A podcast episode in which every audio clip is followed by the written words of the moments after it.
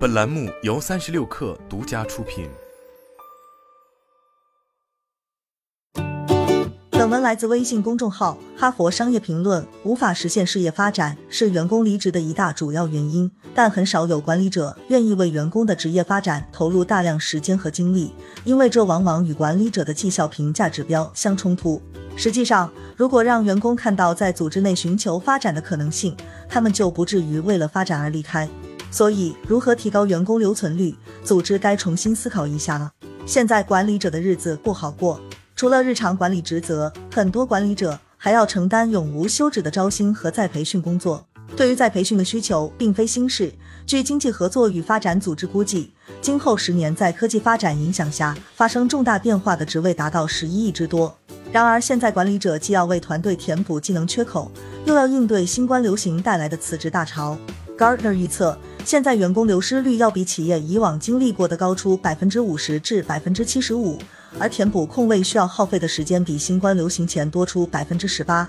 使得问题更加复杂。管理者承担着越来越大的压力，根本无暇在竞争激烈且成本高昂的市场寻找新员工。除非设法改善员工保留率，否则管理者无力改善业绩，也无法改变现状。企业领导者要采取行动，让管理者能在留住人才的同时交付工作成果。管理者诚然要把握不断变化的市场状况。但员工离职的一大主要原因并未改变，无法实现事业发展，对职业角色的了解受限，加上缺乏管理者提供的支持，意味着对许多员工而言，离职并获得发展，要比留下来改变角色和方向、曲折前行更加简单。即使是最能提供支持的管理者，面对这个难题，都要做出艰难的抉择。为员工职业发展投入时间和精力，往往与管理者的绩效评价指标相冲突。美式咨询公司的研究发现。看重个人表现的管理者可能更热衷留住人才，因为留住团队里最优秀的人就能实现最佳成果。然而，这样往往会影响员工个人职业发展以及组织自行发掘人才的能力，最终事与愿违。管理者最想留住的人才感到发展受限，更倾向于离开，导致原本一心想维护的绩效受损。要解决这种职业发展冲突，必须换个角度重新审视员工保留。管理者需要协助推动三种改变。首先，协助转变职业发展的重点，从晋升转为朝不同方向进步。其次，协助建立能为职业发展试验提供支持的文化和结构。其三，管理者需要得到奖励，不是因为他们在团队中留住了人，而是因为他们把人才留在了组织中。以下三项解决方案，让管理者能支持员工在自己团队以外得到发展，降低顶尖人才离开公司的可能性。解决方案一：关注职业发展而非晋升。现在的职业发展谈话往往匆忙低效，甚至会因为忙于日常工作而略过。但 Gartner 调查表明，职业谈话是管理者留住员工的一大关键时刻。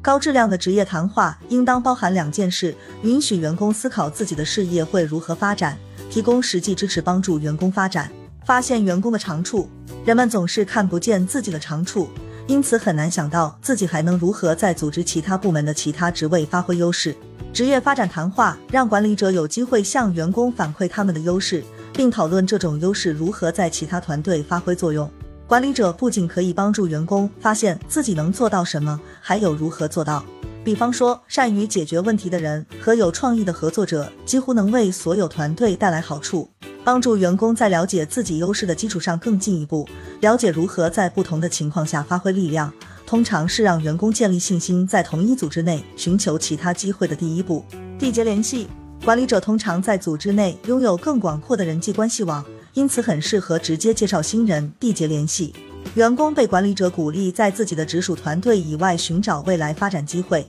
就不必担心自己的年度绩效评估受到影响。解决方案二：让员工轻松开展职业发展试验，在组织内部申请新职位，让人感觉像一个冗长的正式流程。管理者可以相互合作，在组织内提供职业发展事业的机会，鼓励员工尝试以安全甚至有趣的方式体验新职位。试验效果会有好与不好的区别，但只是提供试验机会这件事本身就能向员工传递一个信号：公司愿意支持员工留下来，慢慢摸索自己的发展道路。借人才，员工转入新的团队和部门会有很多不确定，管理者可以设法分享人才，减轻这种风险。让员工先试水，而不是一下子跳进不熟悉的深水区。可以让两名员工每周交换职位，一天持续六个月，或者由管理者确定需要借人才的职位，暂时借人来负责特定项目。还可以设置为期两周的游览，让员工从自己的日常工作中休假两星期，了解组织其他部门的工作。这类试验有益于双方，员工得以跳出自己职位的局限，拓宽交际网络；管理者可以获得更多人才。技能市场，很多组织在重新考虑如何构建技能分享体系。不要用职位头衔来定义员工，要看他们具备的才能。建立技能市场，让管理者在项目中描述所需技能，在公司里匹配合适的人才。这种方式也能让组织预先更准确地评估员工群体中缺乏的技能。除了做项目，这种方法还能把职位分解成一套具体的技能，分配给团队里具备相应技能的员工分别负责，不必要求某一个人熟练掌握所有技能。解决方案三：根据人员潜力而非团队绩效来衡量管理者。过去的问题是我该怎样把这个人留在我的团队里，现在应该变成我该怎样把这个人留在我们公司里。管理者支持员工职业发展的范围要拓宽，超越现有团队的局限，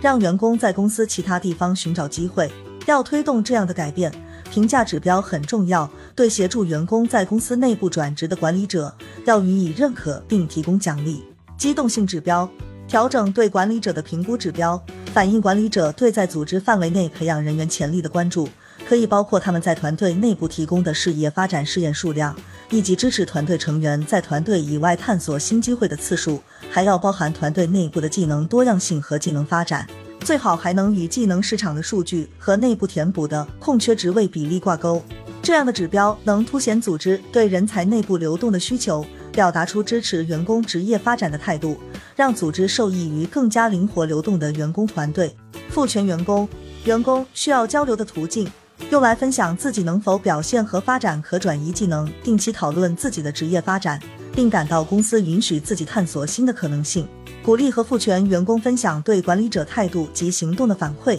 是鼓励员工寻求内部转职的重要一环。组织要提供相应的结构和支持，让这类信息流通。可以为员工提供反馈培训，建立体系，让员工分享自己对管理者相关行动的看法，提供机会让员工提名在这方面表现优秀的管理者，给予认可和奖励，也能让大家看到怎样算是成功。善于培养员工在组织内寻求新机会的管理者，能够吸引顶尖人才，要作为典范，呼吁整个组织学习，重新思考人才保留，无法一蹴而就的解决当下困扰许多组织和管理者的重大问题。不过，越早开始这种方法，就能越快的让员工看到在组织内寻求发展的可能性，不至于为了发展而离开。好了，本期节目就是这样，下期节目我们不见不散。